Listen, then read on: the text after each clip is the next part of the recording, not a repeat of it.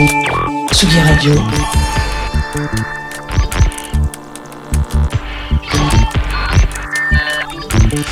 Sur la route des festivals. Avec Antoine. Le Tsugi Radio Festival Tour reprend la route en cette fin d'été rythmée par les orages et les coups de chaud, mais il faut plus euh, que ça pour refroidir le public. Carolo Massérien. C'est comme ça, figurez-vous, qu'on appelle les habitants de Charleville-Mézières, un public qui slalome avec vigueur entre les cinq scènes du cabaret, lové dans les boucles de la Meuse, de la BD, du cinéma, des arts de la rue, et pas moins de 120 groupes ou artistes en concert, de Slipknot à Véronique Sanson, d'Orelsan à Taille Segal, de Marc Rebillet à Madness, de Paula Temple à Working Men's Club, une programmation XXL pour faire plaisir à ce public, public jeune mais aussi public familial. Sur Tsugi Radio, aujourd'hui en direct de Cabaret Vert, de la techno Made in France, de la pop israélienne, du rock Made in Ireland, ou presque. Vitalik, Nathan Zaef, Noga RS, Fontaine d'ici, mais tout de suite, une chanteuse, DJ et consoeur de radio, puisqu'elle est résidente à Move, c'est Mara. Bonjour Mara. Bonjour. Bienvenue sur Tsugi Radio. Merci beaucoup. Je suis ravi qu'on se rencontre et qu'on fasse un, un peu plus connaissance. Moi aussi. Euh, Il y a pas mal de gens qui t'ont découverte euh, avec une petite vidéo sur TikTok euh, où tu interpellais euh, Magali, ta pote Magali, Ouais. qui est toujours à la bourre. Euh, ce truc a pris une ampleur folle au point que Angèle a kiffé le petit TikTok et que t'as invité à faire ses premières parties. Qu'est-ce qui, euh, maintenant que vous vous connaissez peut-être un petit peu plus, à avoir fait des dates ensemble, qu'est-ce qui te rapprocherait d'une fille comme Angèle, euh, Mara, aujourd'hui? Bah, je pense qu'il y a beaucoup de choses qui nous, qui nous rapprochent parce que hum, pour, euh, pour dire en fait, il y a, d'autres morceaux qu'elle aime bien aussi euh, Oui, oui, elle l'a dit. euh. de, de, de, de ma musique et je pense que c'est notre côté rebelle, femme indépendante, voilà, qui, qui faisons toutes les deux aussi de la musique. Ouais, je pense que c'est tout simplement ça en fait qui nous rapproche. Et, euh, alors Angèle, elle a un public très très jeune. Oui. Euh, toi, euh, venant de la nuit, euh, DJ, etc., ton public était un peu plus mature, on va dire. Comment cette, cette collusion, elle s'est passée quand tu as fait ses premières parties? Bah, elle, elle s'est très bien passée en fait. C'est vrai que c'était une question que je m'étais aussi posée et je me suis dit que j'allais lui faire confiance parce que voilà, c'est, elle savait ce qu'elle faisait quand elle m'a proposé ça et au final, eh bien, j'ai chanté mes chansons et euh, pour euh, ceux qui ne connaissent pas, j'ai une chanson qui s'appelle Foufoune. J'ai fait un petit warning avant de la chanter et, euh, et ça s'est très bien passé. Alors, assez parlé d'Angèle, parlons de. Euh, J'ai cru comprendre qu'en fait, tu as toujours voulu écrire des chansons, que ça avait été toujours présent et qu'il y a un moment où tu t'es dit, bah, tu as lu tes chansons, tu avais non, ça va pas le faire. Et quel, quel était le déclic où tu t'es dit, là, en fait, je tiens quelque chose? Comment ça s'est passé cette bascule là pour toi, Mara Alors pour moi le déclic en fait ça a été le public tout simplement parce que ben étant DJ euh, je mixais en soirée et j'ai fait mes sons et euh, sans prévenir je les ai joués dans mes DJ sets et c'est là que les gens euh, qui étaient en train de danser dans la soirée sont venus me demander de qui le morceau était et euh, que j'ai dit que c'était moi. Donc voilà en fait le déclic c'est vraiment le public qui me l'a donné et là je me suis dit ok donc si les gens ont envie de- d'avoir ma musique de l'écouter me la demandent et ben je vais la sortir. Cette validation du public, tu, tu euh, t'y y allais avec euh, timidité, avec réserve au début quand tu glissais tes morceaux dans, dans tes sets euh, Comment Ouais, bah en fait, c'était ouais, complètement timide parce que quelque part en soirée, euh, le DJ joue les sons, mais on. Enfin, soit c'est des morceaux qu'on connaît, soit on connaît pas, on Shazam, on découvre, mais euh, je veux dire, euh, ouais, c'était la meilleure. Je crois que c'est un peu le moyen le plus timide euh, et low-key euh, pour balancer ces morceaux. Tu as dit quelque part, j'ai appris à m'exprimer. Mhm. Euh, pourquoi tu as dit ça? Il a fallu apprivoiser la langue, apprivoiser l'adresse au public? Ouais, puis aussi, même si on dirait pas, j'avais une forme de timidité aussi. Euh, J'ai un côté timide aussi. Et euh, étant donné que la musique, euh, c'est vraiment bah, une forme d'expression où on se livre, et pour, pour que ce soit, enfin, peu importe si c'est un sujet, on va dire, de fête ou sensible, on se livre toujours. Et du coup, voilà, j'ai dû vraiment. Euh, ben, me libérer de ma timidité pour y aller et pour assumer en fait euh, ce que je fais, qui je suis, euh, fou la merde quoi. Fou la merde. Euh, Il y a aussi quelque chose, moi je t'ai vu euh, plusieurs fois là, sur, cet été sur les, sur les festivals. Euh, Il y a aussi une proposition scénique qui est, euh, qui est un peu la tienne pour le coup, euh, qui est peut-être circonstancielle mais qui du coup est devenue un style. C'est-à-dire que tu mixes Ouais. et puis il y a des moments où tu viens devant, tu prends le mic, il y a du monde qui vient danser avec toi, qui est présent sur scène, etc. Et tu interprètes les chansons. Mhm. Cette, cette, ces allers-retours là, même si c'est peut-être que la prochaine tournée ça se passe pas, pas comme ça, ou que Mhm. la tournée va, celle-ci va évoluer, va s'enrichir autrement. Ouais. Mais cette, cette- ces allers-retours entre ce moment DJ et ce moment euh, frontwoman, comment euh, tu les gères? C'est pas un truc qui est très évident parce que c'est effectivement pas du tout le même, la même position artistique. Ouais. Ben, en fait, euh, je les gère plutôt bien parce que hum, comme j'ai commencé en tant que DJ, euh, j'ai j'ai- ensuite j'ai commencé à chanter mes chansons derrière les platines avec un micro directement branché sur la table de mix, etc. Et euh, ça a vraiment été une ambiance sound system pendant euh, pendant quelques années. Et donc du coup, on va dire que j'ai un peu testé toutes les versions de ce que je pouvais faire Ouais. entre un DJ set, entre un live, etc. Et là, je pense que je commence à, à vraiment toucher euh, un peu le, le format que j'ai que j'ai envie d'aborder et la façon dont j'ai envie de me, de me proposer, de me présenter.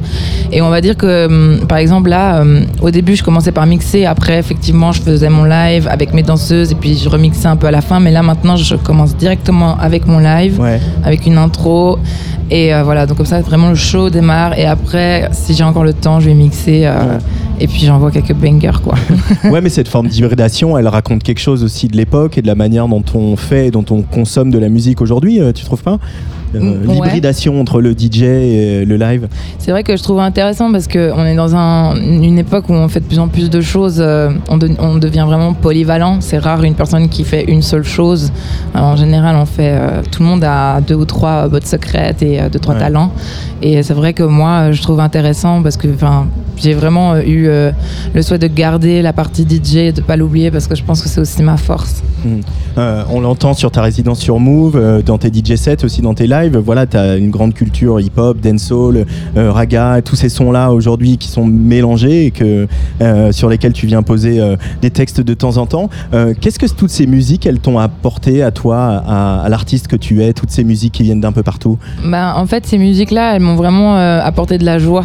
Vraiment beaucoup Ouais. de joie. Elles m'ont toujours donné le sourire. Elles m'ont toujours donné envie de danser, de- d'avancer, euh, de, de faire face à la vie, quoi. Et de manière euh, hyper euh, joyeuse. Et je trouve que c'est vraiment une force qu'on retrouve dans ces musiques euh, caribéennes, ces sonorités dancehall. Et euh, aussi euh, de libérer les corps, de danser, euh, de de danser corps à corps aussi avec quelqu'un, donc euh, le flirt, les, les soirées, euh, l'amour, la joie, tout ça. Euh, Il y a évidemment un autre sujet quand on parle avec Mara ou quand on s'intéresse à ta musique, c'est euh, la place des femmes dans la musique. Déjà, la place de la sexualité féminine dans les chansons. Bon, de haut en bas, voilà, on, on- on- on a compris, foufoune, Ouais. etc. Mais au-delà de, de- du côté mm, de l'humour, qui est aussi important, on peut aussi déconner avec le cul et c'est bien, et c'est chouette. Euh, euh, Il y a aussi une, euh, une- un changement de paradigme en ce moment euh, avec des femmes dans la musique. Il y a toi, euh, il y a Angèle, on l'a dit. Dans une certaine mesure, il y a Juliette Armanet, il y a Clara Luciani, il y a Véronique Sanson qui sera là demain, qui avait Mhm. commencé dans les années 70. Mais finalement, des femmes qui en français assument de parler de cul dans des chansons, Ouais. il y en a pas tant que ça. Et tu, tu trouvais que c'était un manque, toi aussi Oui, ouais, ouais, carrément, c'était un manque. Et puis, puis ça, mais ça manquait du style, mais il faut qu'on le fasse en fait. Mais pourquoi C'est tellement bien, c'est tellement cool. Et euh, ouais, donc euh, du coup, je me suis dit, allez, je me lance. Et euh, c'est vrai qu'au début, ça faisait un peu peur parce que bah, du candidaton ou je sais pas quoi, mais au final, ça Ouais. se passe bien. Euh, mais finalement, ça se passe bien pour Cardi B et Rihanna outre-Atlantique aussi. C'est aussi ça le, modèle à suivre, non? Ouais, il y a un peu de ça, clairement. Et puis Madonna à l'époque aussi, qui nous a ouvert la voie. Madonna était un peu toute seule à l'époque Ouais, aussi. hein. ouais, carrément. la pionnière. Euh, euh, mais à aucun moment tu t'es dit ça va choquer, à aucun moment on t'a dit fais pas ça. Non, franchement non, parce que ben j'ai vraiment commencé dans une niche. Donc c'est-à-dire c'était vraiment vraiment le côté euh, dance, enfin dance floor, boîte de nuit, euh, public de plus de 18 ans qui consomme de l'alcool, qui a envie de sortir. Et franchement, ma musique, elle était à propos quoi. Enfin c'était, Ouais. ça tombait à pic. Moi, je mettais mes sons euh, en soirée, ben les gens ne demandaient que ça parce que tout, tout d'un coup, les gens se regardent, ça kiffe, voilà. Ou bien c'était aussi pour des fois des couples à la maison, ils mettent le son, bam, ils kiffent. Ouais. Donc c'était très- quelque chose de très niché. Et c'est pour ça que quand ça a commencé, ça a vraiment commencé dans un, un espace bienveillant et, euh, et avec surtout le public qui était euh, réceptif et concerné, quoi. Et là, ça a pris de l'ampleur du coup.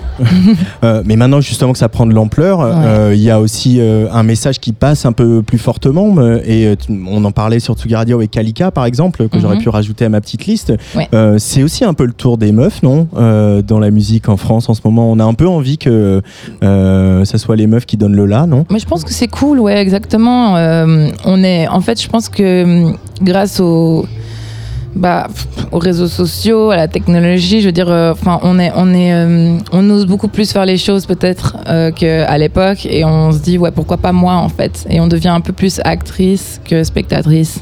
Euh, de la musique, etc. Et c'est pour ça que j'ai l'impression qu'il y a de plus en plus de femmes. Et comme je disais, grâce aux réseaux sociaux, etc., on, on peut euh, facilement euh, se créer une page, euh, l'alimenter, aussi distribuer sa musique de manière assez simple. Parce que bon, à l'époque, c'était pas facile pour sortir un album. euh, voilà, c'était une galère totale. Tandis qu'aujourd'hui, ben, il y a plein de distributeurs qui Ouais. permettent en fait euh, de, de poster sa musique sur les plateformes. Donc euh, ça devient aussi plus facile pour les femmes, enfin pour tout le monde, mais pour les femmes, c'est vrai que on se dit ah bah tiens, en fait, euh, let's go. Et il y a aussi de plus en plus de femmes qui montrent l'exemple. Donc voilà, c'est un cercle vertueux. Qu'est-ce que ton public te renvoie, les femmes comme les hommes, justement, euh, toi qui es très présente sur les réseaux sociaux, Mara Bah, ils sont cool, euh, de la good vibes. Franchement, Ouais. on se marre beaucoup. ouais. Ouais. Que du, franchement, c'est que du positif. C'est que du positif. Ouais. Euh, et est-ce qu'il y a aussi des femmes qui, te disent un peu merci euh, d'incarner ça sur scène? Oui, oui, elles sont trop chou. Ouais, ouais. Bah, de ouf. euh, je reçois des messages ou des fois je vois, j'ai des, des petits fan clubs avec des t-shirts full la merde. Et il y a des couples qui viennent me remercier aussi. Non, c'est trop. J'adore. Ah ouais, tu, cute. ah Ouais. ouais, tu t'occupes de. T'es un peu sexothérapeute, quoi, En musique, ouais. en musique. Il va y avoir un album bientôt, Mara Oh oui, Ouais. il, euh, il paraît. Ouais, je suis en train Ouais. de travailler là sur Ouais. un projet et euh, bon, j'espère que je pourrai euh, vous, livrer, vous livrer ça rapidement, courant 2023. Bon, on se fait un petit point cul alors Allez, c'est parti. Merci beaucoup, Mara, d'être venue sur Tsuga Radio. Merci beaucoup. Allez, bye bye. Bye.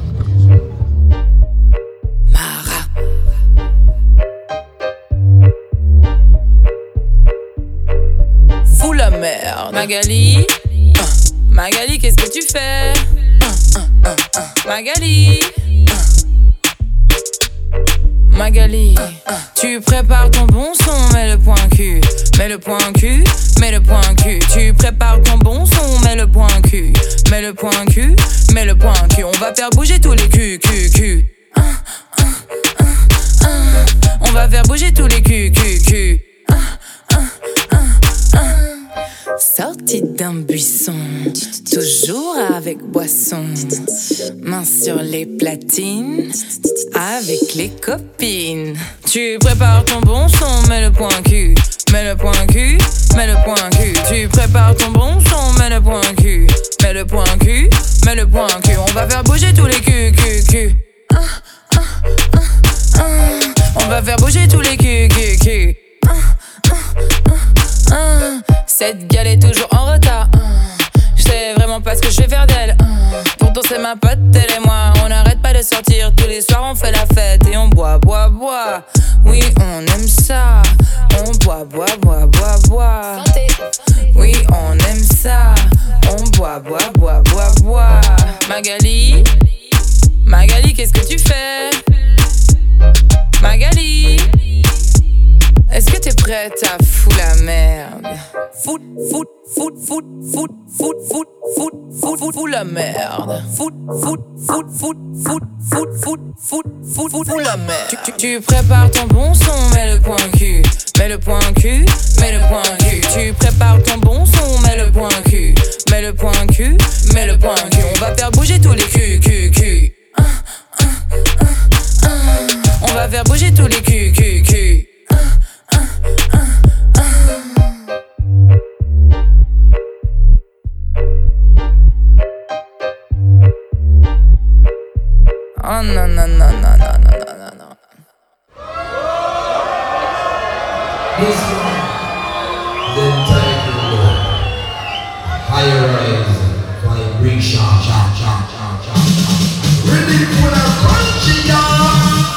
Illumination Zanzibar en clin d'œil à Rimbaud, mais aussi le temps des cerises au Razorback et Green Floor. Voilà les, les noms des cinq scènes hein, d'Ascabaret Vert 2022. Passionnément hip-hop, follement électronique, c'est le slogan qu'on a accolé à cette scène Greenfort, cette nouveauté 2022. On y a vu le Juice, So la Lune ou ce soir Lala Ace, mais aussi La Fleur, Eris Drew, Octo Octa, Oussama Abdul Hadi. Une scène qui se trouve de l'autre côté de la Meuse par rapport au site principal du festival, qui faut donc euh, rejoindre via un petit pont flottant installé spécialement pour l'occasion. Alors un festival, c'est aussi une machine toujours en mouvement hein, qui doit s'adapter en permanence à tout un tas d'imprévus. En la matière, Cabaret Vert a subi son petit lot d'annulations cette année. Je sais pas si vous vous souvenez, mais fin juin, pas loin d'ici, à Reims, à la Magnifique Society, on avait bavardé avec le collectif La Forge qui agite les nuits rémoises. Et bien hier soir, je me suis promené derrière la scène Green Floor alors que Nathan Zaef, Zaef finissait son set. Nathan, qui ça tombe bien, a toujours ses clés USB avec lui, on ne sait jamais.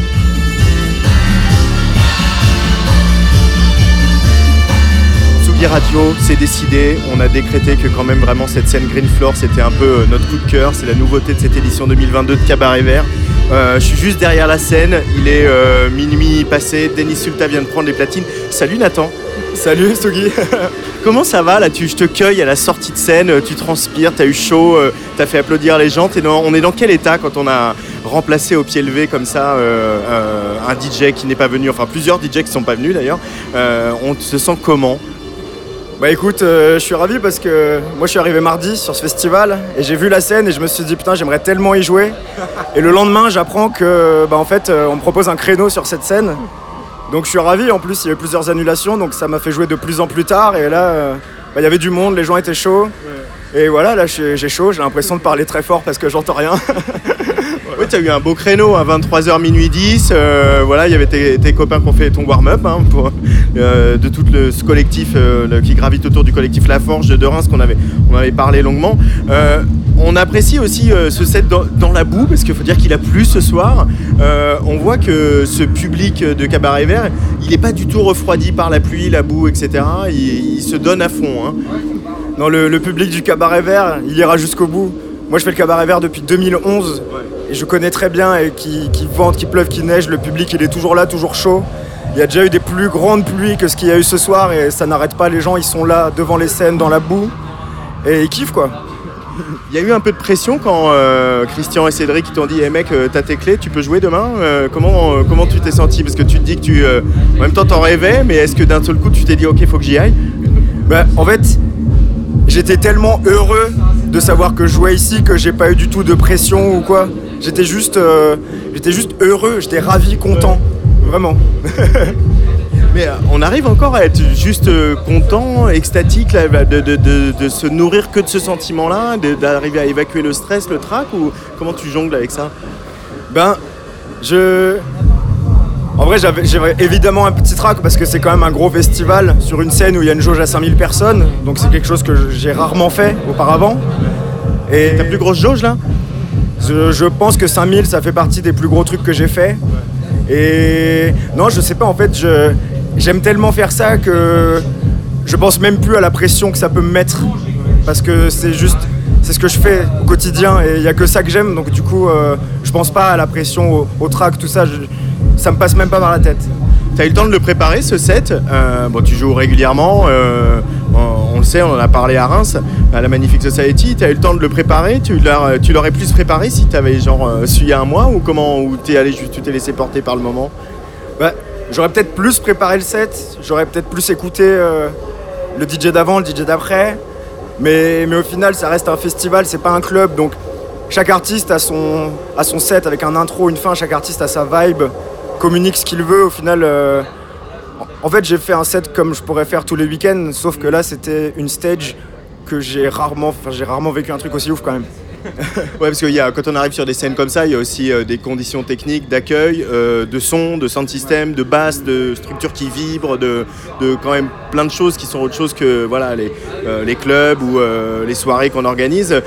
Ces sensations-là, elles sont un peu vertigineuses aussi. Il y a un moment où tu t'es dans le set où tu t'es laissé porter, où tu as un peu dérivé. Évidemment, quand, quand je joue des morceaux, je, on les entend comme jamais on les entend en fait. Tellement techniquement, c'est c'est impeccable. Le son de système Adamson, enfin c'est technique, mais bref, c'est impeccable. C'est euh, c'est une sensation qui est, qui est superbe. Autant sur la stage, et j'imagine pour les gens, parce que moi j'étais sur, j'étais dans le public avant de jouer, et je sais que le son de système est incroyable, les lumières sont incroyables. Je pense que c'est une expérience superbe pour le public. Euh, cette vibe justement de ce set, comment tu pourrais la décrire? Moi j'ai vu toutes euh, voilà, les 40 premières minutes, Euh, le BPM est assez élevé, en même temps il y a toujours euh, des hooks, il y a toujours des mélodies, il y a aussi plein de ruptures, comme on l'a attendu sur la fin, on va un peu aller chercher du côté du dub des choses, on peut, on peut varier. Ça c'est un peu la patte Nathan Zaef, c'est d'arriver à voilà, ce BPM qui va haut, qui tape fort, mais avec plein d'influences qui viennent se télescoper dedans. Bah, oui, parce que le BPM assez haut, c'est parce que plus j'ai su que je jouais tard, parce que je devais jouer à 20h50 quand même à la base, et là j'ai appris que je jouais à 23h, donc j'ai augmenté le BPM parce que je savais que les gens euh, viennent chercher ça à cette heure-ci dans un festival comme celui-là. Et euh, pour ce qui est des différents styles, des différents... En fait, j'aime tellement de choses que je reste jamais dans un seul style de techno. Euh, Il y, a- eu un peu de trance, un peu de, de vocaux house, il y a du breakbeat. Il y a eu du dub à la fin, effectivement, parce que parce qu'en ce moment, j'adore ça. Et c'est une sensation, le dub. Sur un son de système comme ça, les gens, même les gens qui ne connaissent pas le dub, ressentent ce que ça fait sur un vrai son de système. Ouais, ouais, puis même tu disais aussi, il y a eu de la house, euh, t'as un magnifique t-shirt avec un énorme smiley euh, euh, circa 1994. Euh, ces sons house aussi qui reviennent en ce moment, mais qui sont que du coup renforcés par encore une fois un kick plus fort, un BPM plus élevé, etc. C'est des choses vers lesquelles tu, tu te plonges aussi, Nathan? Bah complètement, parce que c'est des choses que j'ai toujours écoutées. Et euh, bah, ça fait plaisir de jouer des morceaux comme ça dans un set techno sur un BPM soutenu, comme tu disais. Amener des vocaux, euh, des vocaux connus ou pas, mais d'avant, avec des choses euh, plus lumineuses, plus solaires. Et du coup, j'aime bien ce mélange. Je pense que c'est en faisant des styles hybrides dans la musique électronique qu'on va vers le futur. C'est bien ça, c'est style hybride, on va vers le futur. Euh, pour revenir à Cabaret Vert, euh, c'est un festival qui donc, euh, a 16 ans, qui a, est né en 2005, qui a une grosse image rock, avec du rock dur, du rock énervé. Il y a la scène Razorback où il y a plein de groupes métal, etc. Et en même temps qui accueille de plus en plus de rap, de plus en plus de techno. Toi tu, qui viens depuis 2011, tu l'as vu aussi cette ouverture de, Cabaret Vert, aussi cette espèce de place qui prend c'est une des plus grosses croissances de festivals euh, dans les festivals français, euh, festival qui a grandi le plus vite euh, dans les derniers années. Tu la vois comment cette ouverture de Cabaret Vert? Elle, fait, sens pour toi? Bah, ça fait sens parce que, effectivement, comme tu disais avant, c'était très rock, ça s'appelait Festival Rock et Territoire. Et moi, la première année que je l'ai fait, c'était NoFX et Hip Hop, les têtes d'affiche. Et c'est vrai qu'on. Aujourd'hui, les têtes d'affiche, on est très loin de ça. Mais je pense que c'est parce que la musique, elle évolue et les publics évoluent aussi. Et maintenant, euh, le rap ou la musique électronique, c'est ça maintenant la nouvelle pop, dans le sens c'est la musique populaire la plus écoutée. Donc je pense que ça fait sens, ouais. D'ailleurs tu jouais en même temps que Orelsan. Hein. Ouais, je joue en même temps qu'Orelsan. J'aurais bien aimé le voir parce que c'est un monstre de scène. Mais, mais bon, c'est tout. Je l'ai déjà vu auparavant. Je sais que, je sais que c'est super. En plus, c'est un gars euh, super sympa. Ouais, euh, on l'adore. Euh, qu'est-ce que tu, qu'est-ce qu'on fait maintenant? Tu vas faire la fête Euh, Parce qu'en plus, tu, je crois que tu savoir que tu es un peu euh, dans l'orga du festival, donc tu as un peu peut-être des trucs à faire, mais tu as envie de profiter, d'être là avec tes potes et de profiter du festival? Comment on vit, on vit cette sortie de scène là, tu, tu trembles encore un peu. hein. Ouais, ouais. Bah, là, je pense que je vais me sécher un peu. Je vais boire une coupe de champagne avec mes parents parce que mes, mes parents sont venus. Tes parents ont assisté à tout le set? Ouais, ils étaient là tout le set, même, dans la boue. même au set d'avant, dans la boue. Ils sont restés pendant 2h10 précisément. Et du coup, là, je vais aller boire une coupe de champagne avec eux. Et après, profiter des autres scènes, notamment euh, Frisk Orleans qui vient avec tout le crew 667 sur la main stage à 1h du matin. Je pense que voilà, on va faire ça. Et, et aussi à la fin, sur la scène Green Floor, le set de Sama Abdul Hadi qui, va être monstrueux parce qu'elle est monstrueuse. Et en même temps, il y aura cast euh, sur euh, la scène illumination aussi. Euh, va falloir faire, euh, falloir encore euh, savoir faire don d'ubiquité. Merci beaucoup Nathan. À très vite sur Atsugi Radio. Merci Tsugi, bye Un poète à la renommée internationale, Arthur Rimbaud, une citoyenne d'honneur, Patty Smith, une usine, la Macérienne, dont le fondateur visionnaire Adolphe Clément Bayard a contribué à la naissance de l'industrie automobile en France, une chanteuse pop euh, dans la région, Fishback, et depuis 2005, un festival en plein centre-ville, un festival, je le disais, dont la croissance ininterrompue attire un public toujours plus nombreux. Le cabaret vert où nous, nous sommes aujourd'hui en direct sur tsugiradio.fr. J'accueille donc maintenant à ce micro, je devrais même dire que c'est lui qui m'accueille, un des fondateurs de Cabaret Vert, son directeur Julien Sauvage. Bonjour Julien. Bonjour. Et également euh, celui qui est depuis quelques années le responsable du développement durable de Cabaret Vert, Julien Périssin. Bonjour Julien. Alors moi c'est Jean. Euh, ah, pardon Jean, tu vois, bah voilà, c'est- voilà, Ah, voilà, Julien on et écrit Jean. trop vite, Julien et Jean. Et voilà, ça commence mal. Euh, Il y a beaucoup de sourires sur vos visages à tous les deux pour ce retour en grand format de Cabaret Euh, quelques instantanés de ce que vous avez vécu euh, depuis euh, mercredi soir avec ce retour du public qui fait des sprints pour aller se coller au crash barrière euh, quand vous ouvrez les portes, euh, Julien. Ah ben, et bizarrement, ce que je retiendrai plutôt, c'est au risque de décevoir les auditeurs, c'est euh, l'équipe. Euh, trois ans d'absence, euh, on avait peur de perdre nos habitudes, on avait peur de, de perdre nos réflexes et les images que je garde un peu en tête, assez étonnamment, c'est le sourire de l'équipe, certes de la fatigue, mais je pense qu'en plus on a récupéré plus de solidarité en interne que ce qu'il y avait avant. C'est Ouais. plutôt ça que je garde et puis je garderai forcément. Il y a des fois, on a un peu euh, une année un peu compliquée pour préparer le pire week-end de l'année. Euh, en tout cas, c'est c'est ce qui c'est l'impression que je, que je vis un peu de temps en temps. Et euh, j'essaye de garder euh, en image euh, deux trois choses, notamment euh, quand euh, quand Stromae a joué, j'ai pas eu vraiment l'occasion de profiter du concert, mais euh, je pense que c'était le, le- le moment où la grande scène a été le plus remplie de l'ensemble du festival. Pas forcément le moment où il y a eu le plus de monde sur le festival, hein, mais devant la grande scène.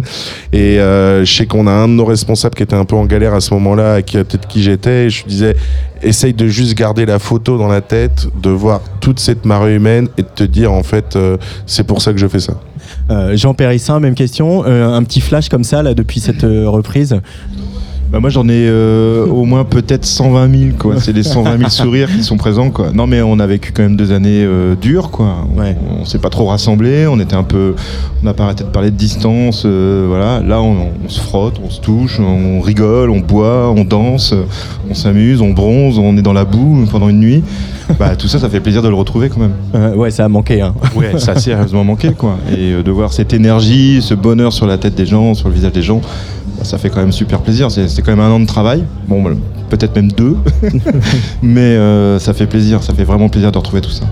Euh, alors, puisque c'est la première fois que Tsugi Radio et on est ravi euh, vient à Cabaret Vert, euh, aujourd'hui la question du développement durable, de l'empreinte carbone, la- des festivals, vous allez faire d'ailleurs cette année, c'est une première, le bilan carbone complet de Cabaret Vert de cette édition 2022. Euh, quelle intuition vous avez eue en, en 2005 au lancement de dire il faut que tout de suite ça soit un axe majeur du festival Comment le festival est éco-responsable ou pas, euh, Julien? Bah, il y avait euh, deux raisons à ça, euh, une assez pragmatique et une de conviction. Euh, quand on a créé le Cabaret Vert, euh, on a la chance d'avoir un territoire qui a une vraie identité. On a créé le festival pour venir filer un coup de main à la notoriété du territoire.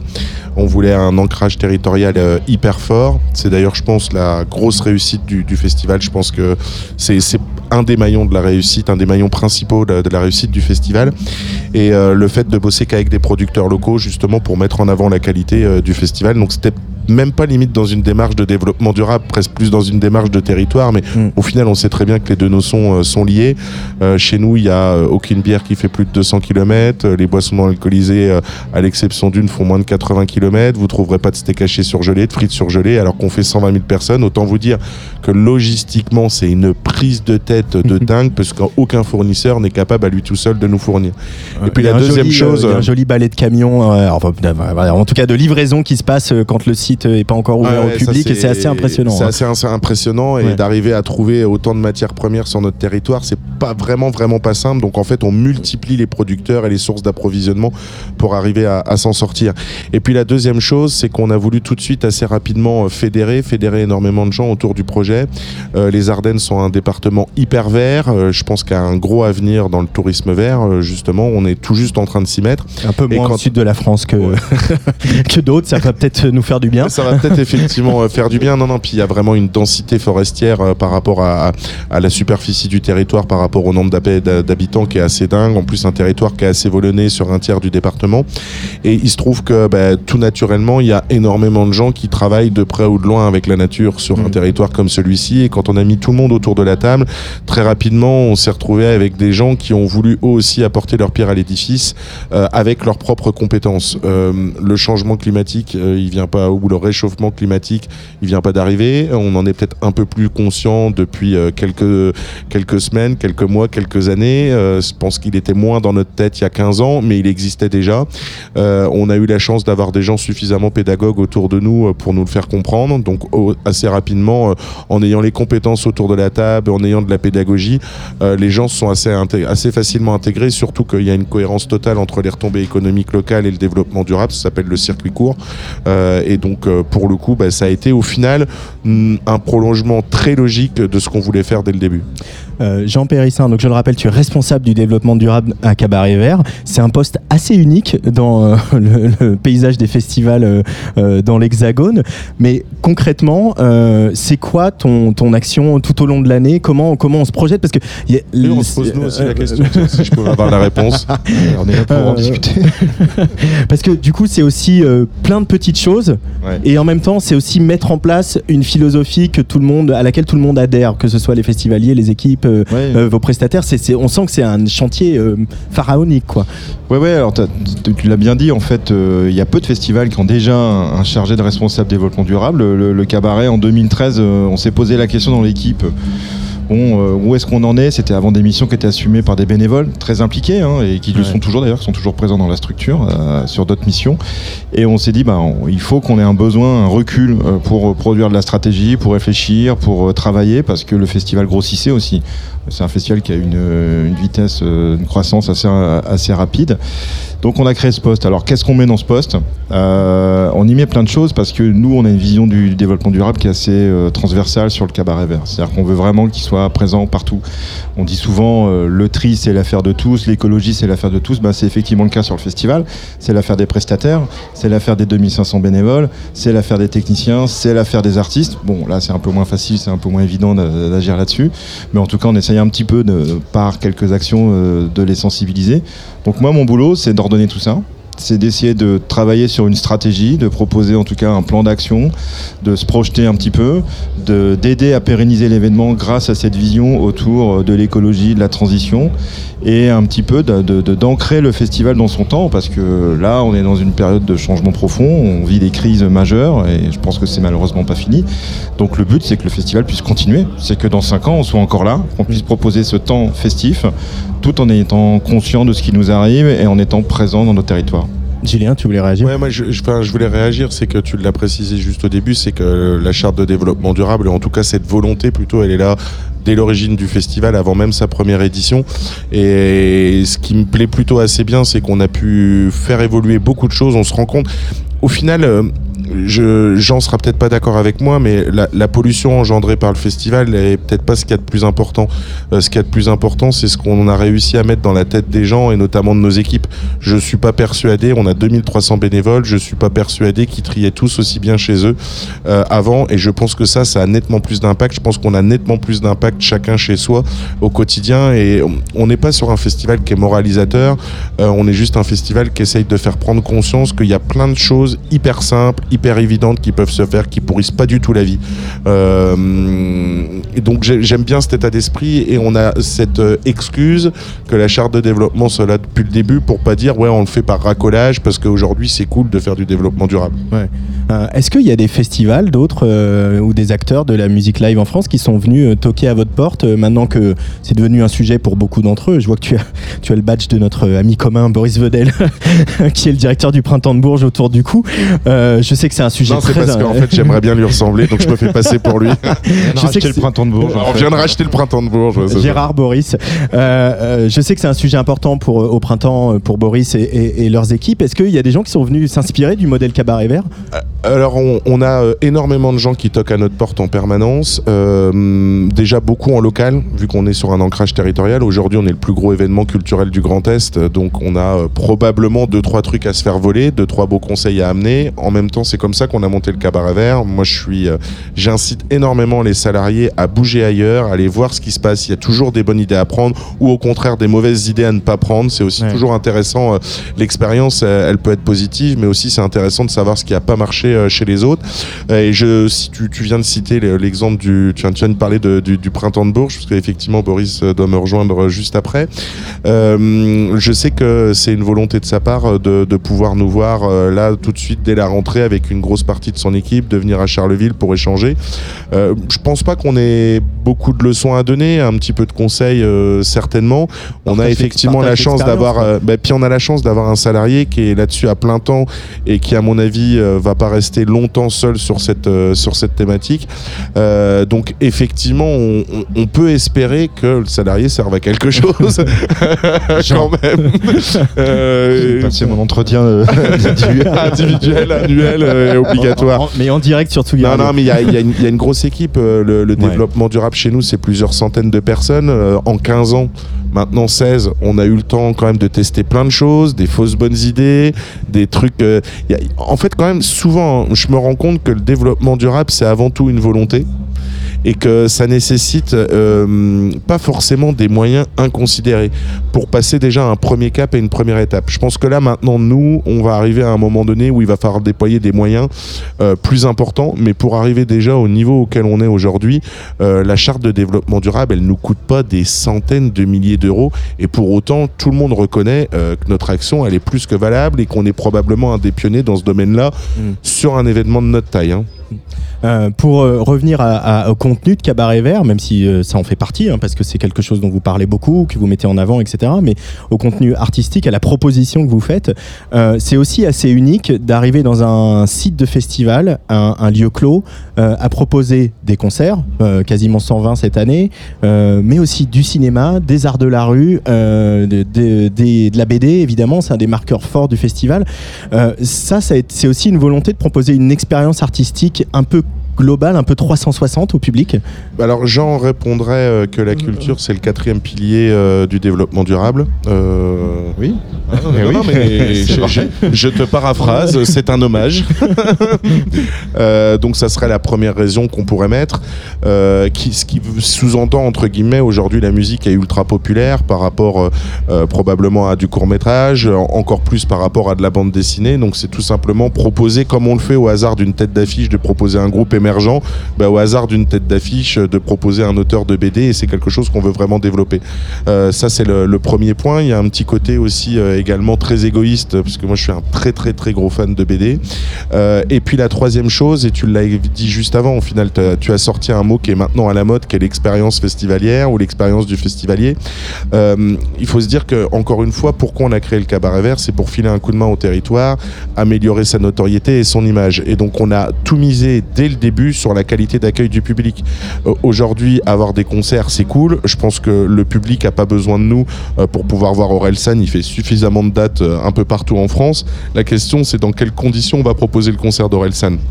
Aujourd'hui, que ça soit la boisson, que ça soit la restauration, que ça soit la scénographie, le fait qu'il n'y ait aucune banderole publicitaire à l'intérieur du site, euh, pas de marketing agressif, de goodies qui sont donnés, de, Mm. etc. Je pense que tout ça fait partie de l'expérience festivalière. Et je pense que écouter de la musique, euh, bien que euh, bien qu'aimant la musique, écouter de la musique de 15h à 3h du matin en non-stop, on a tous besoin à un moment donné de pouvoir faire une pause sonore. Ouais. Euh, la pause sonore, euh, ben justement, on a des propositions à faire pour qu'elle soit euh, plus intéressante que juste de s'asseoir dans un coin d'herbe, même si cette possibilité existe aussi.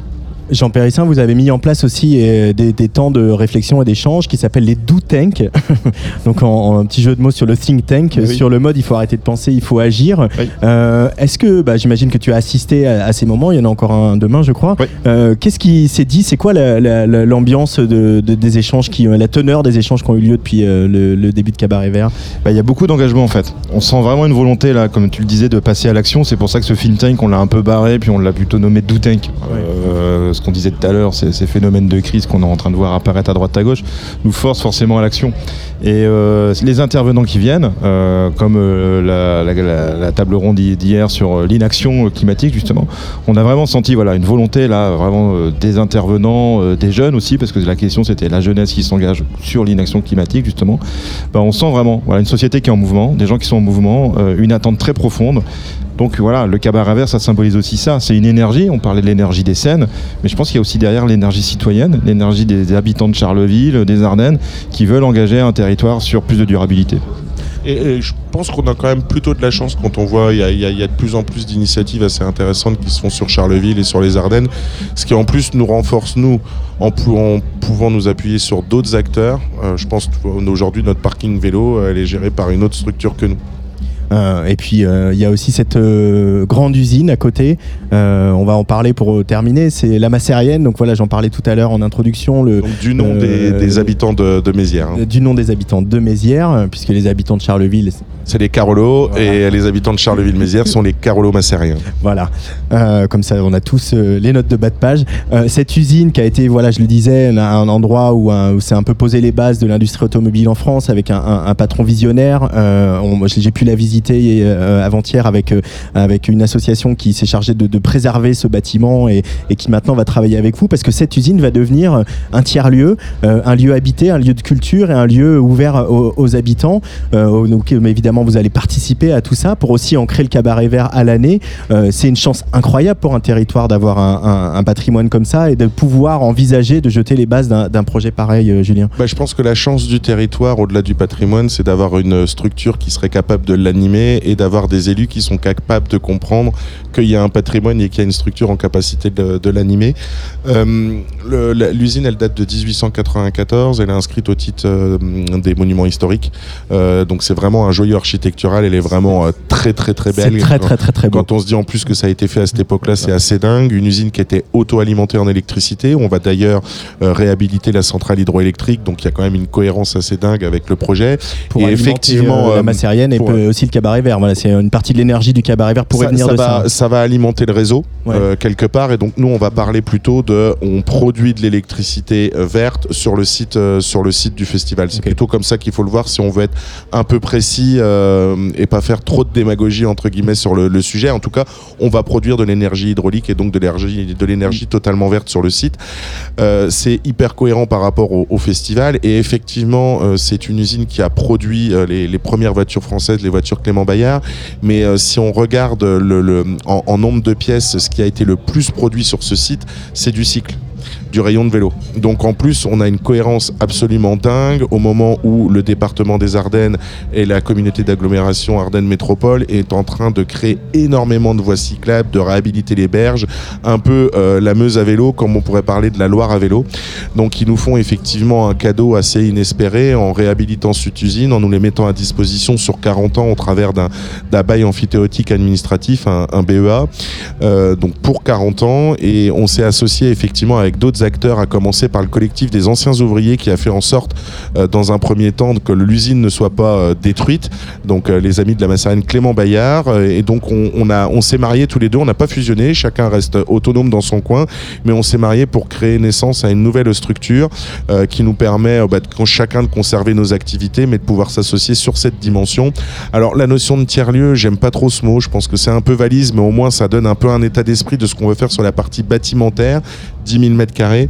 Mais ensuite, on est en train d'intégrer une très très grande partie euh, de- des extérieurs de l'usine, à savoir la superficie du festival, pour en faire euh, un des pôles euh, économiques, touristiques, ludiques, sportifs les plus importants du quart nord-est de la France, pour pouvoir proposer du séjour court de tourisme autour du verre, autour de la mobilité douce. On sait qu'il y aura des activités nautiques, des parcs de jeux pour enfants, etc. Et donc en lien avec ces bâtiments bâtiments qui pourront accueillir euh, un hostel de nouvelle génération ou une auberge de jeunesse de nouvelle génération euh, et tout un tas de, de différentes activités, bars, restaurants, clubs de, clubs de concert, euh, un très très gros atelier bois qui va proposer de la formation diplômante et certifiante. Enfin, il y a un enjeu absolument colossal pour nous, ça c'est sûr, et pour le territoire. C'est pour ça qu'il y a plusieurs dizaines de millions d'euros qui sont en train d'être débloqués par l'État, par la région, par le département, avec l'aglo bien entendu en, en tête, euh, qui, assure la maîtrise d'ouvrage globale du projet. C'est clair que c'est une chance pour le festival. Je ne connais pas un festival de notre ampleur adossé à un équipement aussi important. Et euh, sur un territoire comme le nôtre, ça va absolument pas passer à inaperçu. Et l'idée, c'est de se dire, voilà, il y a une locomotive euh, en termes d'attractivité, quel cabaret vert qui défend des valeurs, qui défend un territoire. Donnons-leur des moyens d'aller encore plus loin. Alors, juste pour finir, Jean Périssin et Julien Sauvage, il y a beaucoup d'am- d'ambition. euh, Il il y a aussi surtout une vision. Là, on l'entend depuis euh, quelques minutes sur Tsugi Radio. Quand tu te remets euh, dans ta tête en 2005, quand vous avez lancé le festival, euh, tu t'imaginais faire tout ce parcours-là Euh, En- en- Franchement, tu en avais peut-être envie, mais est-ce que tu En l'imaginais? 2002, quand je réfléchis un peu à ce projet, avec 3-4 copains, je dis un jour, dans tous les bars où je vais, je vais monter un festival de rock. Un jour, vous verrez, on fera 30 000 spectateurs et tout le monde se foutait de ma gueule. Je suis passé pour le mytho du village. Et euh, même moi, j'avais euh, de temps en temps un petit doute à force de prendre ça dans la gueule et je parlais de 30 000 spectateurs et pas encore. On était bien loin des 120 000 personnes accueillies aujourd'hui et bien loin du projet complètement démentiel qui est en train de se passer dans la réhabilitation de, de- dans cette réhabilitation d'usine de Mézières. Si on m'avait dit qu'un jour ça serait mon métier, moi je rappelle que je crée l'association vraiment en 2003. Ma première paye euh, c'est 1000 euros en 2013. J'ai fait la, donc jusqu'à de 2005 à 2013, j'ai fait directeur euh, bénévole alors qu'il y avait déjà quelques salariés dont, dont Jean faisait partie. Euh, non, non, euh, ça serait vraiment mentir euh, que de se dire. Alors il y a toujours eu de l'envie, il y a toujours eu du challenge, euh, mais euh, visionnaire à ce point-là, je, je ne suis malheureusement pas Adolphe Clément dont on parlait tout à l'heure. En tout cas, bravo euh, Jean, Julien et bravo à toutes les équipes de Cabaret Vert pour ce beau projet. Merci d'accueillir Tsugi Radio. On est hyper fiers, hyper contents d'être là. Merci à vous. Merci. Et- et dans quelques instants, je vais recevoir euh, Noga Erez, mais je voudrais revenir sur la soirée de mercredi avec le, le live de Marc Rebillet, euh, le franco-américain. Euh, voilà, super. Eric Bureau a fait un gros papier dans, dans le Parisien pour dire combien ce concert était, euh, était formidable. Il a fait un petit clin d'œil à son papa qu'il a perdu euh, il y a 4 ans. Euh, voilà, lui qui est un papa français, euh, qui est tombé amoureux d'une américaine qu'il a croisée euh, dans la rue à Paris, à côté de l'opéra. Euh, donc on va écouter un titre de Marc Rebillet qui s'appelle Work That Ass for Daddy. Et merci euh, Julien et Jean, et à très vite sur Tsugi Merci à vous. Au revoir. Fat ass over here. I wanna get it in my mouth. I wanna get it in my mouth. Oh, I wanna suck on your fat ass. Bow. Gotta suck on that ass, baby. Suck on that ass, yo. I'm talking, yo. I'm gonna spread the ass apart, get my tongue in your ass, eating on your ass. So, yo, I'm eating on you, eating on you, eating on your ass. I'm eating on your motherfucking ass. I wanna see it, baby. Give me your ass, yo, the whole ass. I'm gonna eat it with my tongue and mouth, yo. You gotta do it. Work that ass for daddy.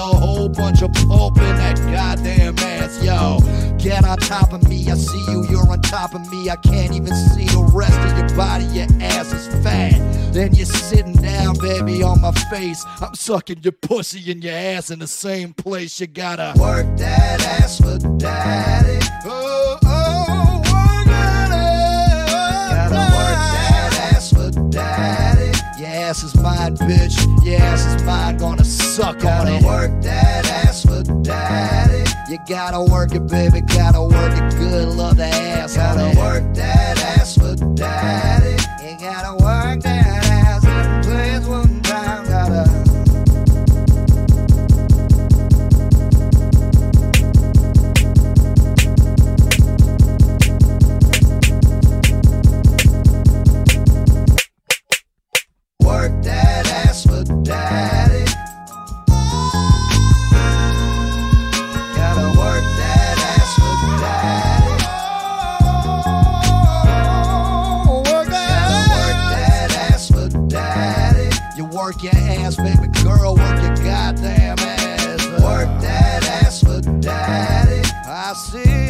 Fat and I need it in my life. Gotta.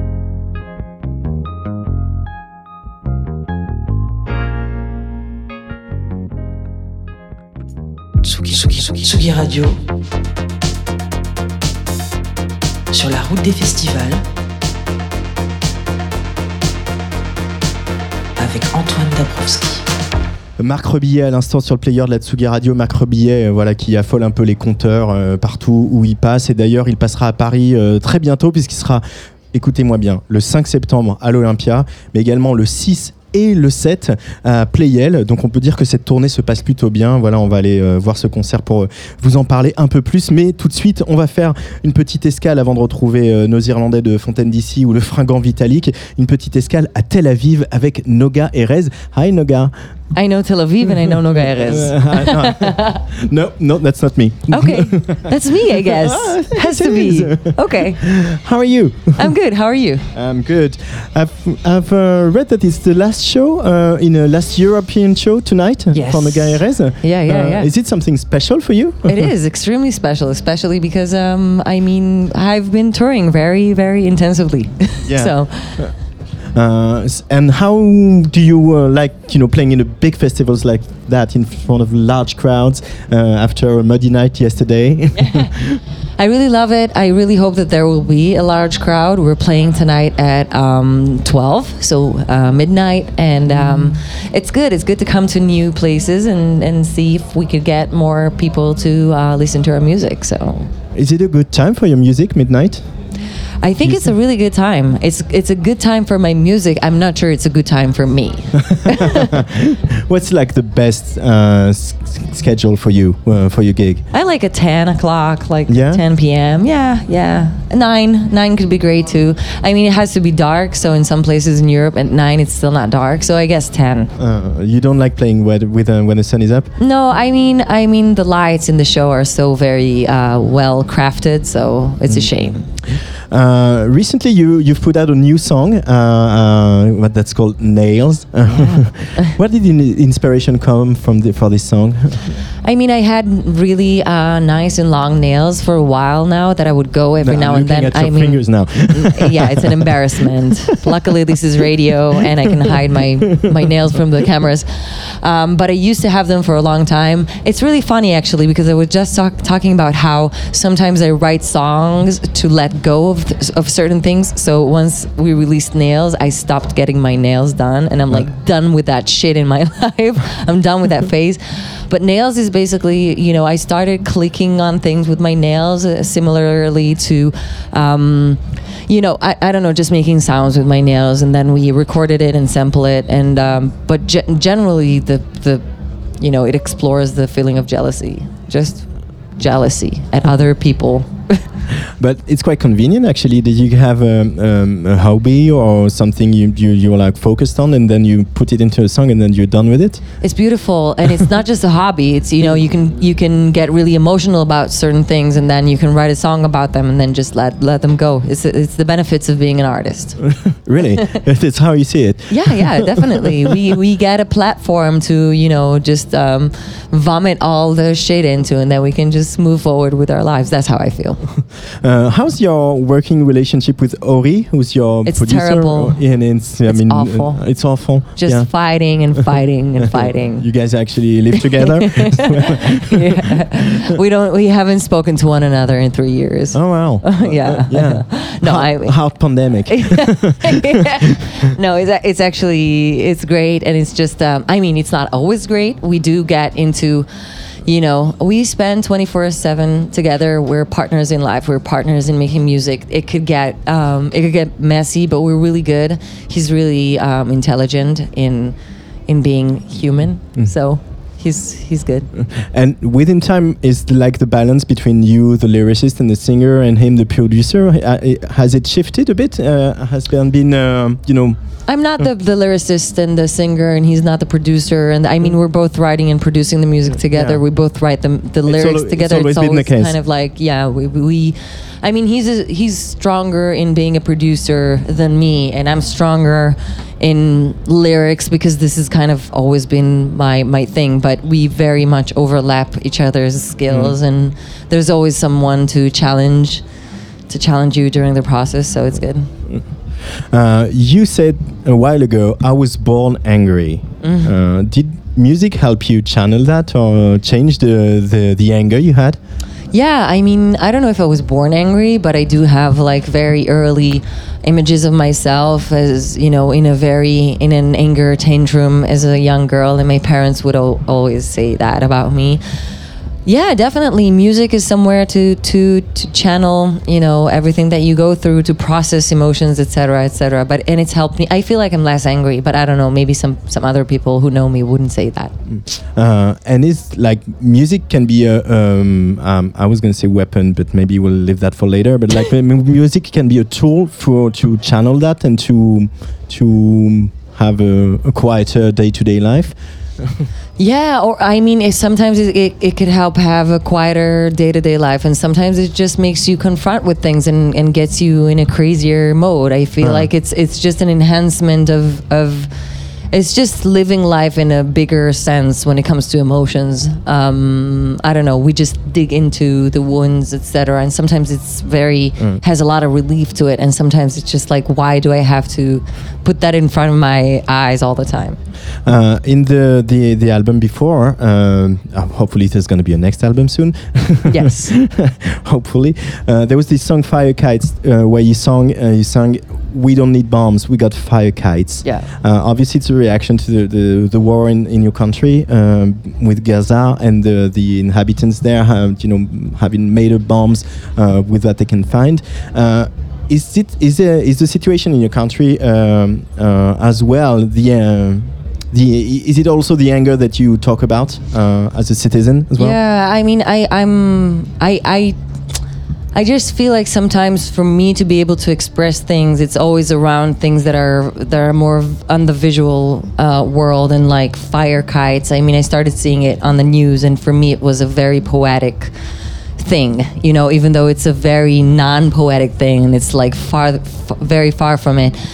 It was a very good you know expression for me to kind of um, I don't know mess around with artistically, but I don't feel like what I write about is n- necessarily about Israel or about any other country. I just feel like it's about you know the human experience inside global and political situations where you know humans are getting caught up inside um, different situations.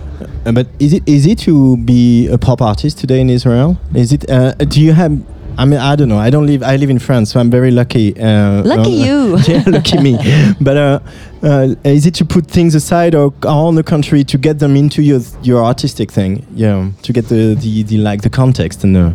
I feel like um, I feel like people connect with music, and then first of all, and then they connect with the content or don't connect with the content. I feel like there's only so much that I can do in order to please anybody about anything, and I also feel like you know just there's always something about um, you know being from Israel. It's my home. It's a it's a place that I love. There are so many incredible, amazing things about this place And people. and people and art and culture and also you know it's a I mean, I think it's an exceptional place. I feel like a very specific side of it is coming out to the media around the world. And obviously, I mean, I can understand why.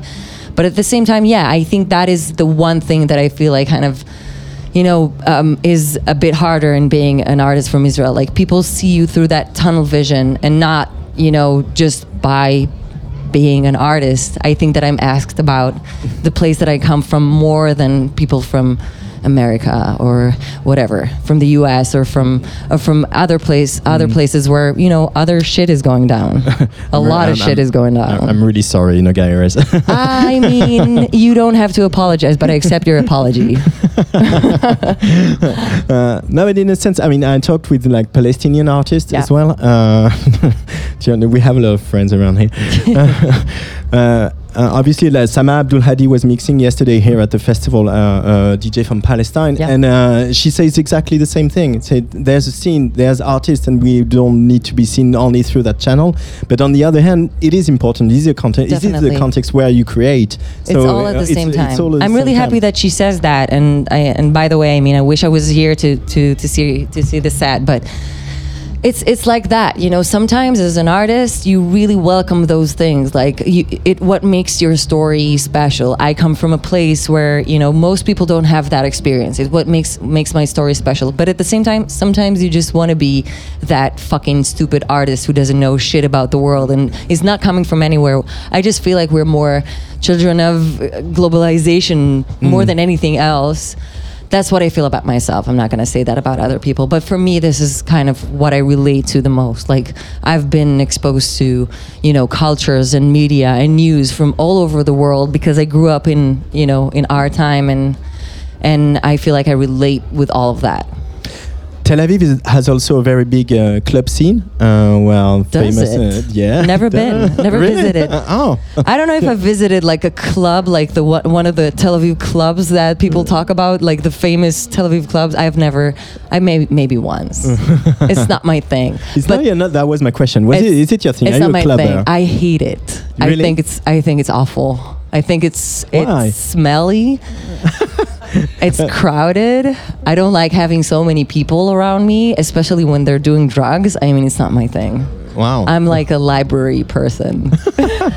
no, I'm, no, I'm kidding. I'm just making. I'm just making it like really extreme.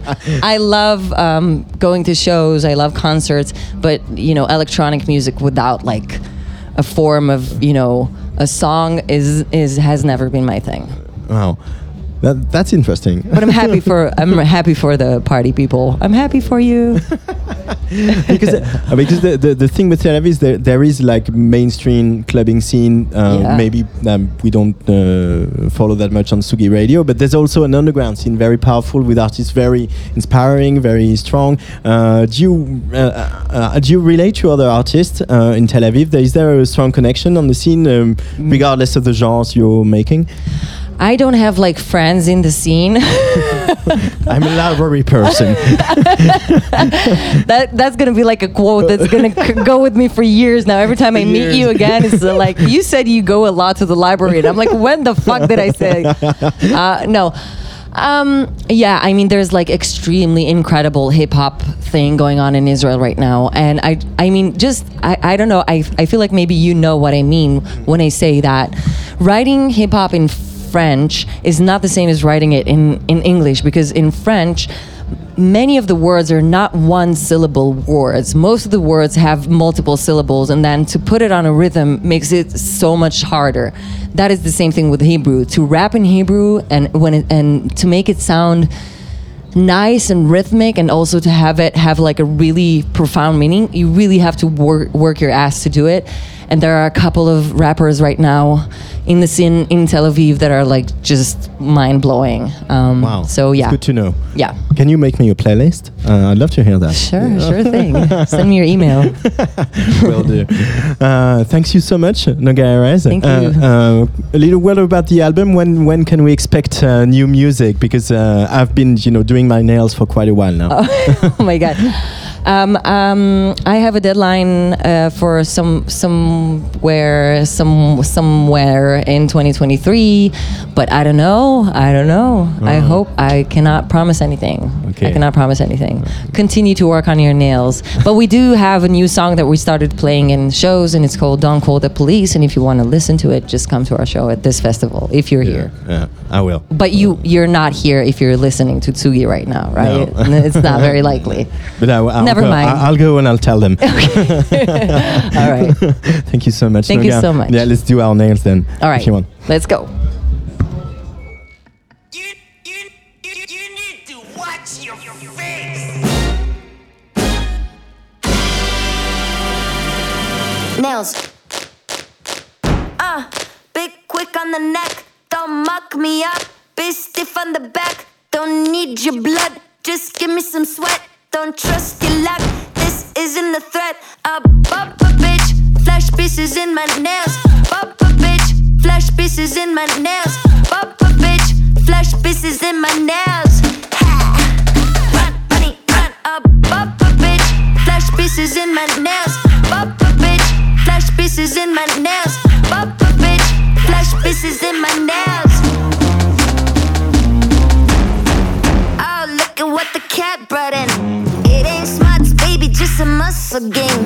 In my sin, running, don't blame the will of loop. In like oops, I did it again. Now shop your nails. All the sad ones on the mat. Shop your nails. All the bad ones, all the cats. Up the bass. All the hands up, no back off. You know why?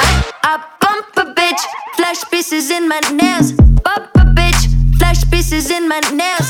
Bump Flash pieces in my nails. Ha. Run, bunny, run. I bump bitch. Flash pieces in my nails. Bump bitch. Flash pieces in my nails. Bump bitch. Flash pieces in my nails. Look what I got in my nails. Not kidding, there's a game and I ain't fall. I gotta be dealing it like your face is an eight ball. You gotta be, gotta be like a man on the death row. You better let for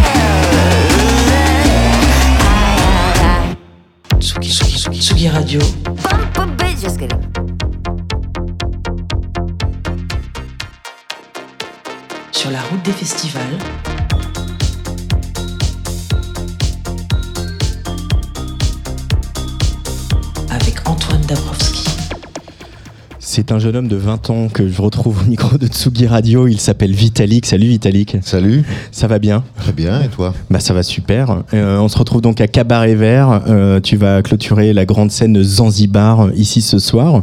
Euh, ça va être un peu ma question rituelle hein, de, de ce festival. Tu as quel rapport avec la poésie d'Arthur Rimbaud, mon cher Vitalik? Est-ce que c'est quelque chose qui a traversé ta- ton imaginaire? Euh, Je suis pas très calé, non. Non? Non. Je connais le poème le plus connu, tu sais, avec les poches trouées. Ouais. J'ai étudié au collège, mais sinon, non, je suis pas très calé. Et cette scène de Zanzibar qui euh, voilà est un clin d'œil à un, un poème de Rimbaud qui ouvre aussi euh, vers un ailleurs. Euh, le voyage, il est important aussi dans le, le parcours de Vitalik. On se souvient de l'album d'avant qui s'appelait Voyageur. Tu regardes comme ça ailleurs pour travailler, pour t'inspirer?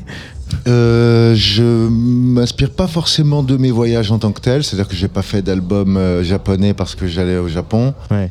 mais euh, les expériences me nourrissent, oui, comme beaucoup de musiciens, donc à travers les voyages, évidemment aussi. Cette année, on, enfin pas c'était pas tout à fait cette année, il y a un virus qui s'en est mêlé, mais quand même on a fêté les 20 ans de carrière de, de Vitalik. Ouais. Est-ce que c'est quelque chose que tu avais euh, envisagé euh, d'arriver à 20 ans de carrière, d'arriver euh, à pouvoir les fêter dans un, un accord à tel arena blindé Ou est-ce que tu vis encore le rêve du gamin qui s'est pris une claque en, en voyant Daft Punk à l'enfer, pas très loin d'ici, à Dijon? Quand j'ai commencé, j'avais vraiment le flip que ça dure deux ans. Ouais. Et quand j'ai commencé, j'avais pas vraiment d'attente non plus. J'étais étudiant, je savais pas trop, euh, j'avais pas de, de vision de carrière en fait. Mais c'est vrai que euh, moi aussi, je pensais qu'au-delà de 30 ans, on pouvait plus être musicien. C'est une sorte de truc comme ça, euh, qu'on était vieux. Puis en fait, à 45, 46, je me trouve pas vieux. Et, euh, et c'est 20 ans, c'est beaucoup, et en même temps, c'est passé très vite. Ouais. Et il y a toujours euh, l'envie. Parfois, parfois j'ai des sortes de pages blanches. Donc je me dis, tiens, c'est peut-être fini, peut-être que j'ai perdu mon feu, et puis euh, ça revient. Donc euh, tant que, tant que l'envie est là, euh, je continue. Euh, et en même temps, il a fallu euh, les célébrer ces 20 ans. C'est, c'est- enfin, même, on va pas revenir sur la pandémie, mais euh, euh, c'était important pour toi de, de fêter ce, ce- ce moment parce que c'est un marqueur. euh, parce que donc il y a eu un coffret, il y a eu le avec euh, rétrospectif, avec des remixes, des choses, des, des titres qui regrouperaient tous les titres, avec une- des, des vinyles connecteurs inédits. Et puis il y a eu bah, donc ce concert à l'Accor Hotel Arena. Pourquoi on décide de le fêter? Qu'est-ce que qu'est-ce que ça symbolise? Alors le coffret, c'était euh, euh, l'occasion de réunir des, des- des- des- des morceaux qui étaient très difficiles à trouver. Aussi sur lesquels euh, on a- aucune compilation n'avait été acceptée. Je pense à Björk et Daft Punk. Ouais. Donc c'était, ils ont accepté de les, de- de les laisser pour le coffret. Mais normalement, c'était refusé pour tout, et aussi des remixes introuvables. Des, euh, donc c'était ça l'occasion. Et puis le- il y a- ça- ça- il y avait les, euh, le nouvel album qui arrivait, plus les 20 ans, plus tout ça, ça faisait une sorte de truc une- qui allait tous dans la même direction. Donc on s'est dit autant fêter les 20 ans euh, euh, du projet. Et puis euh, ça se fête 20 ans, non? Ouais. C'est quand même pas rien. Tu te souviens de tes 20 ans de les 20 ans de Pascal? Je me souviens des 20 ans de Pascal, mais j'ai préféré mes 40. Ouais. Ouais, je trouve que c'est plus marrant d'avoir 40 ans en fait. Je crois qu'on est pareil tous les deux. Et puis il y a eu ce- cet album aussi en deux volets, euh, Dissidence, Dissidence, euh, on va Ouais. la prononcer le comme vous voulez. Euh, T'as dit au moment de la sortie, c'était un, un tiers fracasserie, un tiers poésie, coucou Rimbaud, un tiers expérimentation. Ouais. Euh, et c'est vrai que bah, notamment sur le deuxième volet, il y a des choses plus, plus, euh, plus expérimentales, plus aventureuses, presque ambient. Ouais. Est-ce qu'un jour le kick il pourrait disparaître chez Vitalik pour laisser place à des divagations ambient euh, et des modulations sur synthétiseur Alors, est-ce que j'ai déjà fait un morceau sans kick du tout? Il me semble que euh, oui. Ch- Chasse et pêche n'a pas de kick, c'est un truc sur mon deuxième album. J'ai dû en faire quelques-uns. J'ai fait aussi de la musique de film où il n'y a pas de kick, donc ça peut arriver. Après, euh, après j'ai- j'aime quand même l'é- l'énergie rock et disco, et de- dans ces deux styles de musique le- et la techno, évidemment. Le kick a une part importante euh, de- et le côté métronome est très droit aussi. C'est toujours assez droit chez moi finalement. Et où est-ce que ça dévie alors, Pascal? Où est-ce que ça dévie? C'est plus dans la recherche, par exemple, il y a hum, euh, un morceau, Marching, sur le dernier album, où au dernier moment, j'ai décidé de mettre une distorsion sur le master. Donc tout est hyper sale. Tu vois, c'est- plus là la recherche, plutôt que d'enlever ou de mettre un kick, euh, d'après moi. Euh, mais euh, ouais, enlever ou mettre un kick et puis euh, partir dans, dans- sur vers d'autres horizons. Euh, Il y a aussi beaucoup de colère dans ce disque. Euh, encore une fois, sans, sans revenir à la, à, la, à la pandémie, forcément, voilà, ce qui a été un peu le- l'étincelle de se dire, bah voilà, on a, on m'a empêché de faire mon métier, on m'a empêché de faire la fête, ce que j'aime le plus faire, on m'a empêché de- d'envoyer du son très fort face à plein de gens. Euh, ça, c'était l'étincelle. Après, est-ce que, euh, voilà, avec l'été qu'on vient de traverser, euh, qui est inquiétant, est-ce que euh, aussi ce dissident, s'il incarne pas ça, c'est une inquiétude, l'inquiétude qu'on partage tous et toutes en ce moment? Alors, Dissident, c'est pas forcément ma colère. hein. Ouais. C'est une colère générale que j'avais ressentie, que tout le monde a ressentie. On va pas faire le. c'est un festival de, de, de- de- Il y a par exemple, il y a eu les Gilets jaunes, tout ça, ça, ça, ça a été un peu en même temps. Il y avait une grande tension où je l'ai pas senti jusqu'à. J'en ai, pas eu conscience jusqu'à maintenant, Mm. où j'en ai pris conscience, où euh, je l'ai pas vu, ou tu vois, je sais pas, mais j'ai- vraiment senti ce truc-là à ce moment-là. Et euh, du coup, ça m'a impacté, ouais. Euh, Et ça t'a nourri aussi, surtout? Ça m'a nourri. ça autant Voyager, c'était le disque précédent était euh, hyper positif, Euh, très très doux, lumineux, euh, cosmique. Euh, Celui-ci, Dissidence, euh, j'étais pas du tout. C'est pas ce que j'ai ressenti autour de moi. ouais. Euh, et ça t'a servi à, à quelque chose personnellement? Ça t'a peut-être apaisé une colère? Ça t'a réconcilié euh, avec le fait que le, le dance floor te manquait et le- la scène te manquait? Est-ce que. Euh, j'ai juste raconté. Je pense pas que j'avais besoin d'être particulièrement apaisé. C'est plus du témoignage, quoi C'est plus une sorte de témoignage de l'époque ou de ce que j'ai pu ressentir, de, de ce que j'ai vu. Euh, euh, j'ai- c'est vrai, au début, c'était plutôt pas mal d'arrêter tout ça, de, tu vois, que le monde s'arrête. Il y avait quelque chose de très fascinant, Ouais. j'ai trouvé. Euh, même pour moi, c'était fascinant personnellement, parce que je m'étais jamais arrêté de tourner depuis justement 20 ans. Euh, Au-delà de 5 jours de vacances, je, m'ennuie en général. Là, c'était deux deux mois d'arrêt forcé. J'ai trouvé ça fascinant. Après, c'est vrai que on est rentré dans un tunnel un peu du vide, euh, tout ça. Donc, il y, a- de ça dans, l'album. Euh, autre sujet, Vitalik, euh, il y a la réactivation de ton label Citizen avec Ouais. une montée en puissance, des jolis projets euh, qui sont déjà là, comme euh, je pense à l'album de Poltergeist Qu'on euh, adore tous. euh, qu'on adore tous, euh, et puis des jolis projets qui arrivent. Je pense à, au nouvel EP de, de Don Turi, euh, Ouais. Emiliano Turi. Ouais. Euh, voilà, c'est un ami euh, qu'on très cher autant à toi qu'à moi. Donc euh, euh, cette envie de réactiver Citizen, euh, tu avais dû le mettre en sommeil à un moment euh, où vous aviez décidé que c'était plus le moment ou que c'était pas là que vous aviez envie de vous concentrer. Ouais. Euh, pourquoi aujourd'hui? Parce que juste parce qu'on vous a envoyé des projets qui vous font euh, triper avec toi et Elise qui gérait le, le label? Non, je pense que c'était une envie, une envie de refaire une team, comme j'ai pu faire avec Citizen au début. Avec des soirées avec euh, notre équipe, quoi, notre squadra. Et puis, euh, c'est vrai qu'en 2008-2009, tout ça, ça m'a vraiment saoulé. Et j'ai, euh, c'était- pas organisé aussi. euh, Là, on s'est organisé, on est à, Paris, on a des, on a des refait, on a refait une team aussi, on a embauché des, des gens, trouvé, voilà, le, c'est le bon moment. Mm. Il faut l'envie aussi parce que c'est beaucoup d'énergie. C'est pas avec ça qu'on fait de l'argent, c'est que de- de- des dépenses. Donc euh, il faut avoir être prêt à ça aussi. Et c'est un peu pour la beauté du geste. Pour il faut c'est l'envie qui fait qui est conduit. Et là l'envie on l'a. Euh, il faut, c'est un investissement, mais c'est aussi euh, une manière de, de, de je sais pas, peut-être de rendre euh, l'appareil à ceux qui t'ont, ceux et celles qui t'ont tendu la main au début de ta carrière. C'est-à-dire a aussi des gens qui étaient là. Tu as fait beaucoup de choses tout seul. Il y a aussi des gens qui étaient là, qui t'ont accompagné. Je pense à, à ton tourneur, euh, pour ne citer que lui. Est-ce que ou, ou DJL au tout début. Ouais. Est-ce que, est-ce que y a cette Si, envie-là, il y a l'envie de- parrainer aussi? Il y a quelque chose de, de ouais il y a de ça. hein. C'est c'est euh, c'est chouette d'aider des, nouveaux projets, des, des gamins. De, c'est, un label, Elise, euh, quelqu'un de très très bienveillante. euh, c'est, voilà, c'est fluide, c'est, c'est, joli quoi. Ouais. Euh, Il y a l'album de Jordan Fonda aussi qui est sorti. Il y a euh, Cora voilà. Novoa Ouais. qui arrive, euh, une, une DJ espagnole qu'on adore. Il y a aussi des trucs de Waxwing, c'est un anglais. Et puis euh, un belge, un belge qui s'appelle Vince qui fait quelque chose de très très beau, très épuré, très très cosmique aussi entre Gainsbourg et Daft Punk. C'est canon. Euh, Ça sort quand ça? C'est entre Gainsbourg et Daft Punk, t'as t'as dit les bons mots. hein. on est en train de fignoler le truc, mais c'est exactement ça. Ouais. Et on est en train de fignoler le- le- le- les derniers titres là, mais euh, voilà, c'est c'est des, euh, c'est des beaux projets. ouais. Mm. Vitalik est à Cabaret Vert. Aujourd'hui, je me, je me posais une question parce qu'il y a un truc qui est important chez Vitalik dans tous tes lives, c'est évidemment la, la scénographie. Euh, tu as même réussi à, poser, euh, à imposer une scénographie à, à Rebecca Warrior quand vous faisiez la Ouais. tournée de Compromat alors qu'au début elle en voulait pas trop. Euh, je vais pas du tout parler de celle-là parce que vraiment il faut la voir, il faut la découvrir. Si vous l'avez pas vue, il faut euh, euh, se laisser embarquer par euh, l'idée que vous avez eue. Et est-ce que quand tu composes, quand tu es tout seul en studio, tu penses déjà au moment du festival, au moment où tu, vous allez vous réunir avec euh, vos équipes et à imaginer euh, comment euh, donner une version scénique en, en trois dimensions, voire plus, à, à la musique? Souvent, à fin de la- avant la fin de la- l'album, je rencontre les équipes pour euh, parler du live. Ouais. Ouais.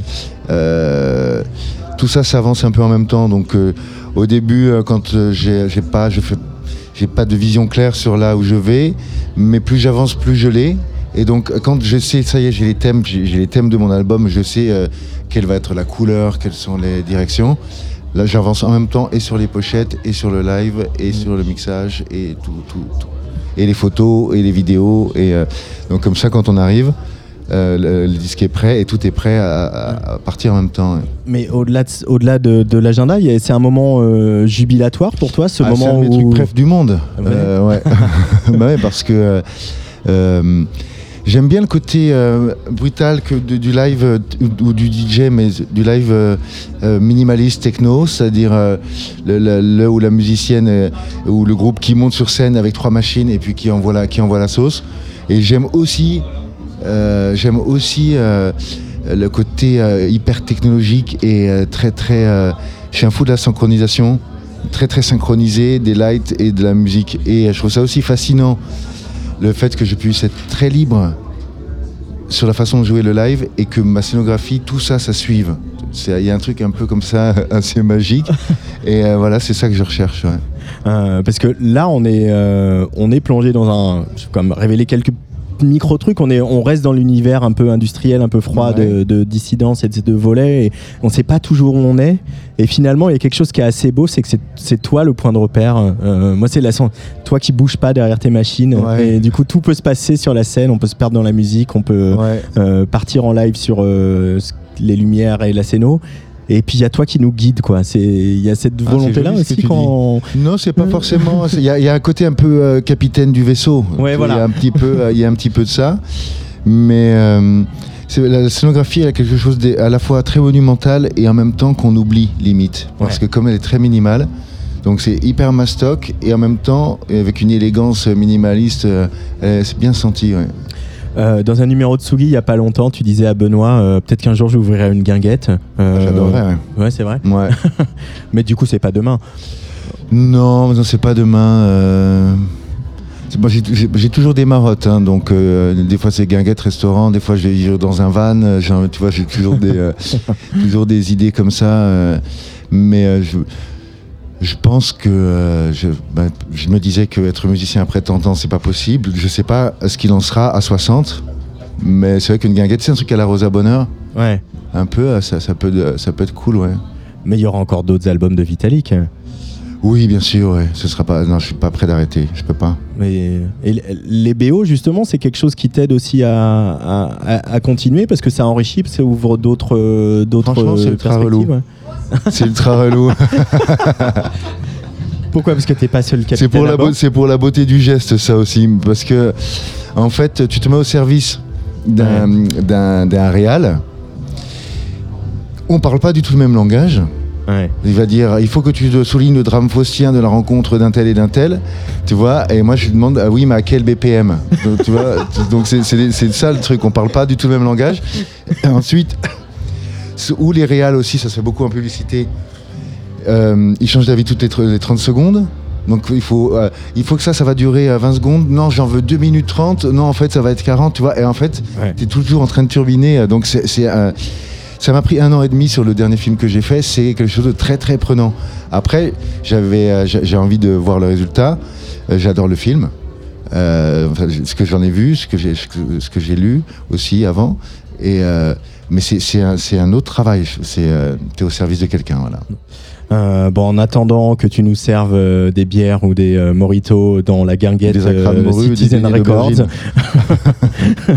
on va continuer à suivre Vitalik, bien sûr, tout à l'heure à, à Cabaret Vert pour refermer cette soirée sur la scène Zanzibar. Merci Pascal. Merci.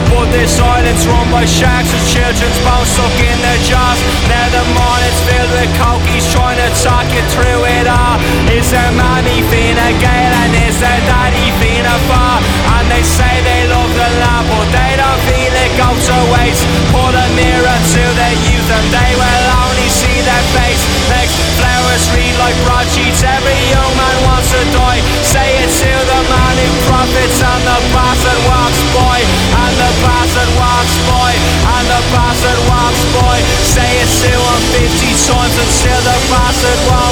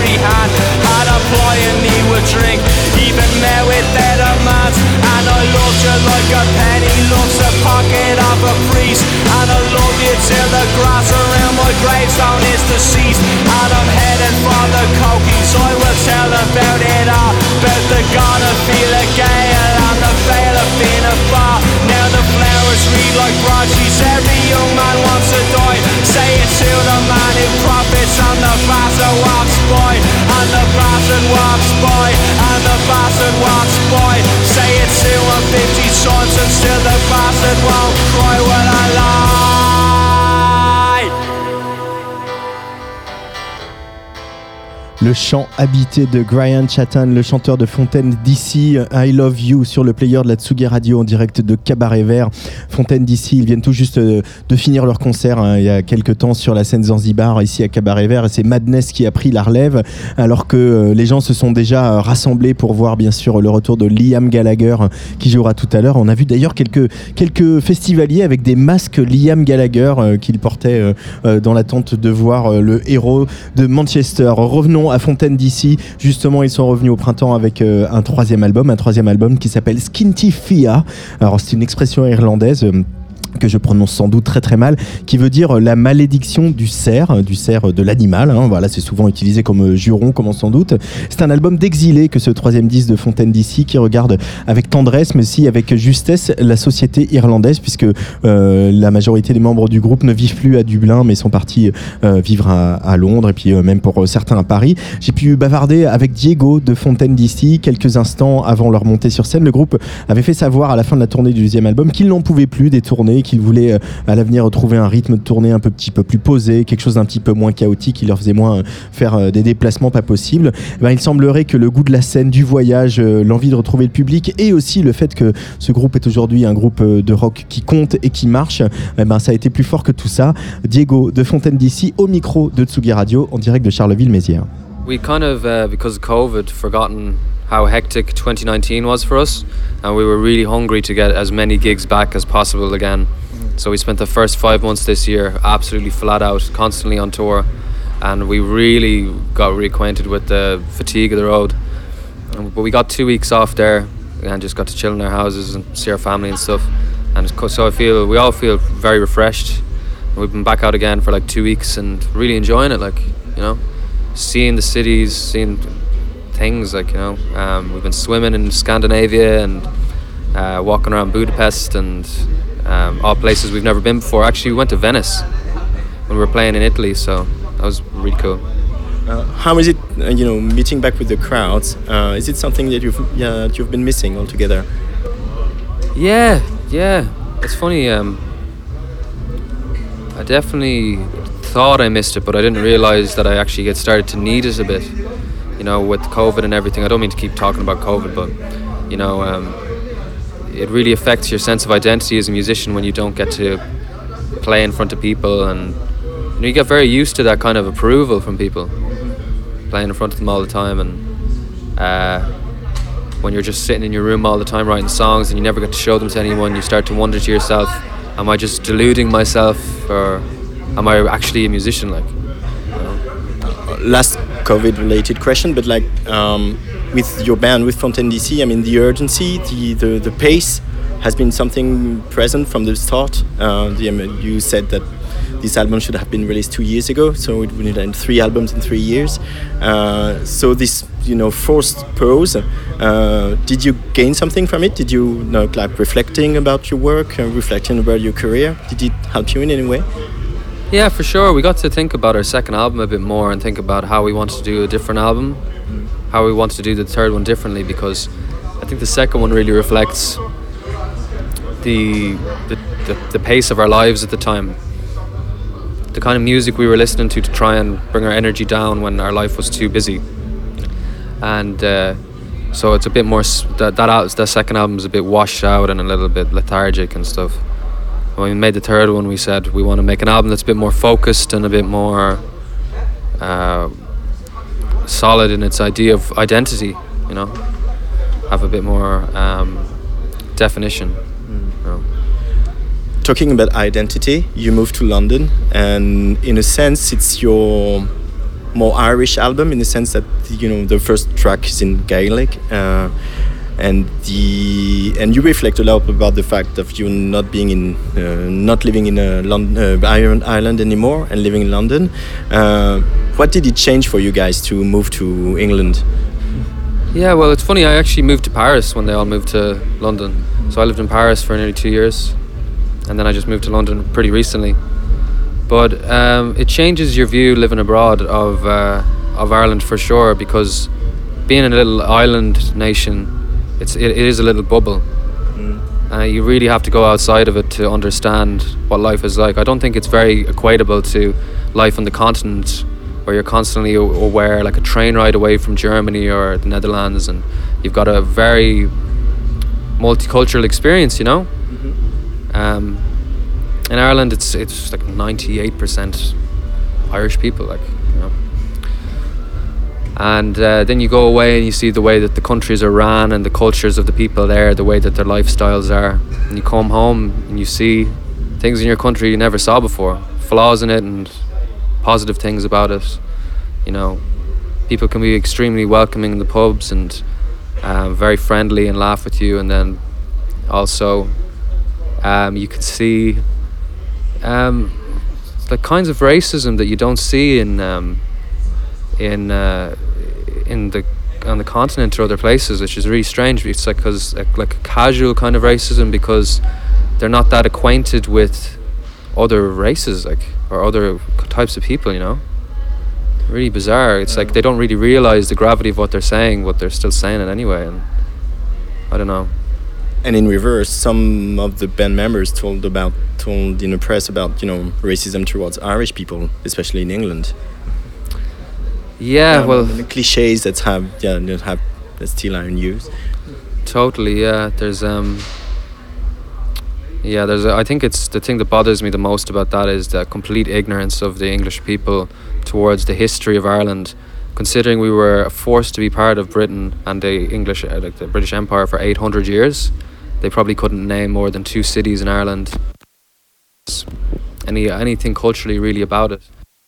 There's a pretty um, famous video you can watch on YouTube, and it's um, a news reporter going around the streets in a town in England asking them to draw the border on the map of Ireland of where the north is and where the, the Republic is.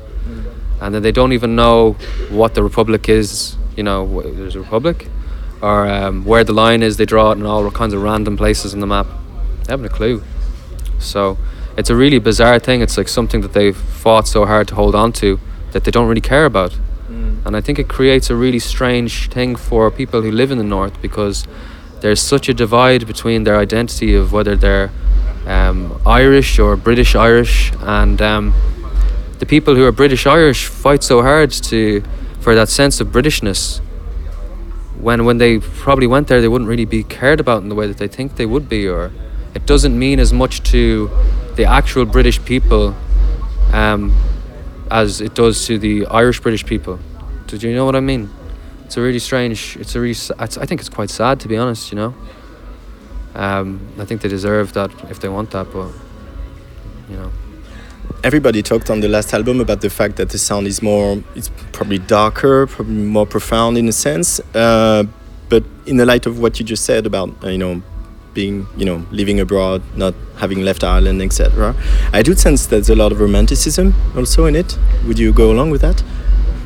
More romantic album than maybe the ones before. Um, I can be wrong. Uh, you can tell me wrong. I think it does. I think um, I think it, there's a bit of distance involved, and that makes romanticism easier. But it's a different kind of romanticism, you know.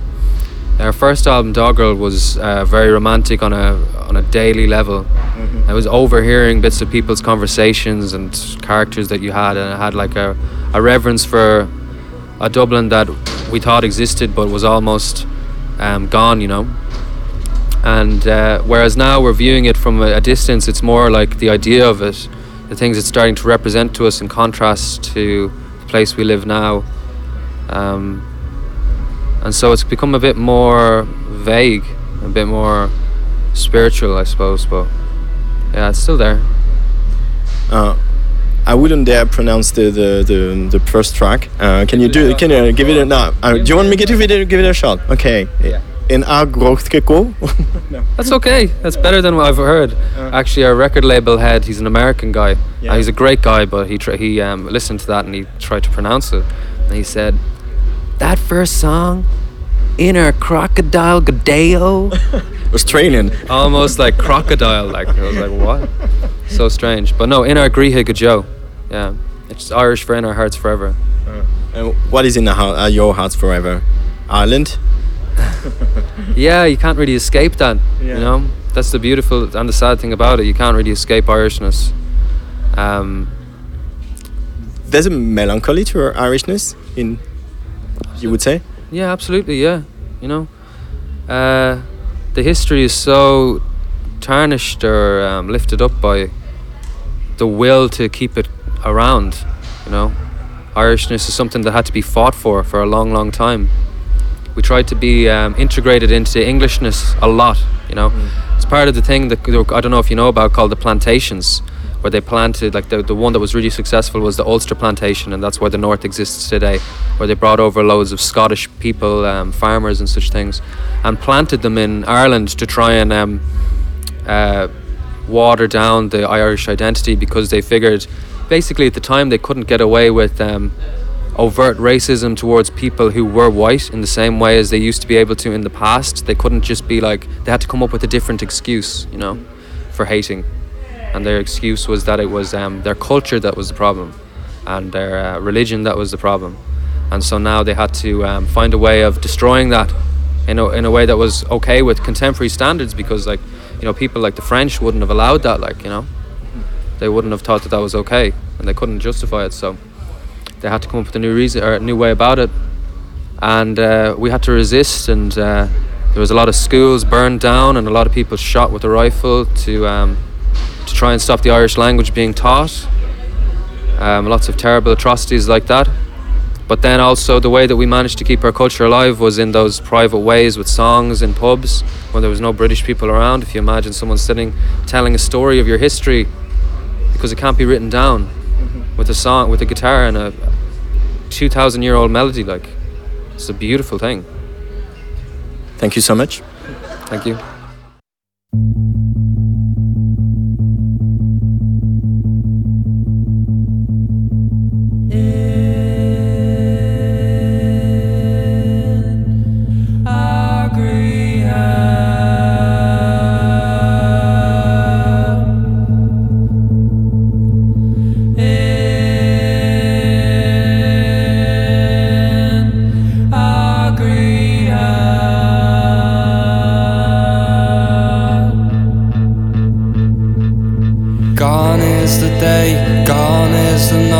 Gone is the day. Gone is the day, gone is the night, gone is the day. Gone is the day, gone is the night, gone is the day. Gone is the day, gone is the night, gone is the day. She defines the only answer,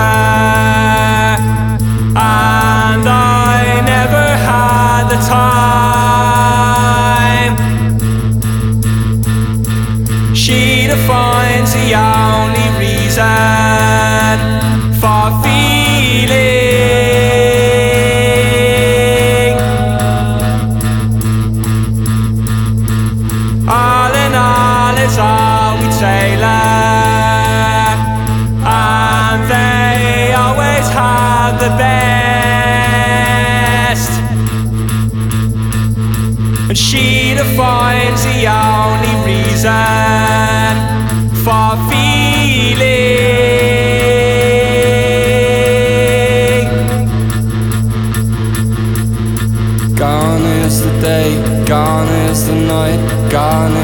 day. Gone is the day, gone is the night, gone is the day. Gone is the day, gone is the night, gone is the day. Gone is the day, gone is the night, gone is the day. She defines the only answer,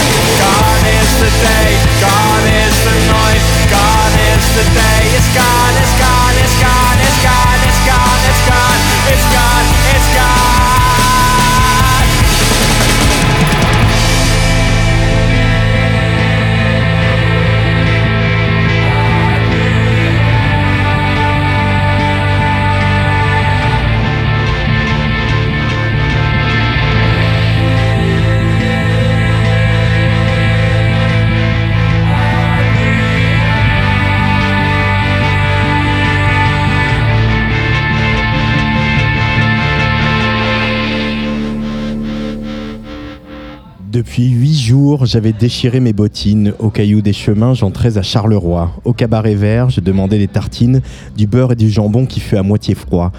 Bien heureux, j'allongeais les jambes sous la table. Verte, je contemplais les sujets très naïfs de la tapisserie.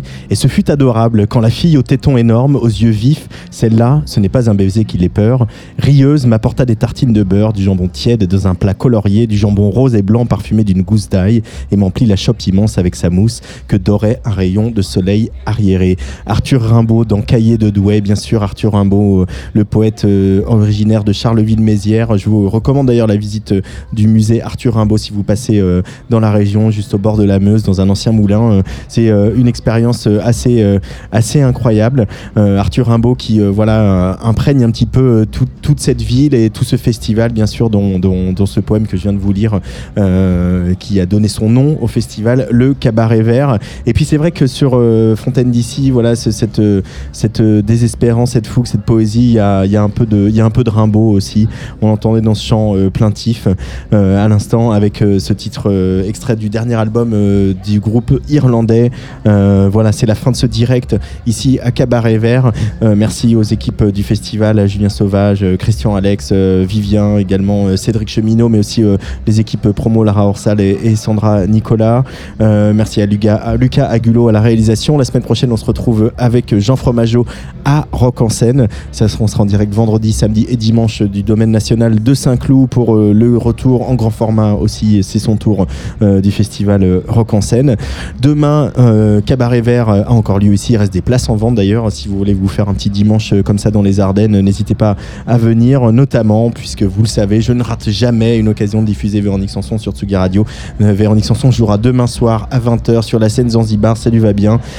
Et comme on est en 2022, que cette année on a fêté les 50 ans de son album, de son premier album Amoureuse, on va se quitter justement avec Besoin de personnes, extrait euh, du premier album, du tout premier album de Véronique Sanson. Allez, très bonne soirée à tous sur Atsugi Radio. Bye bye.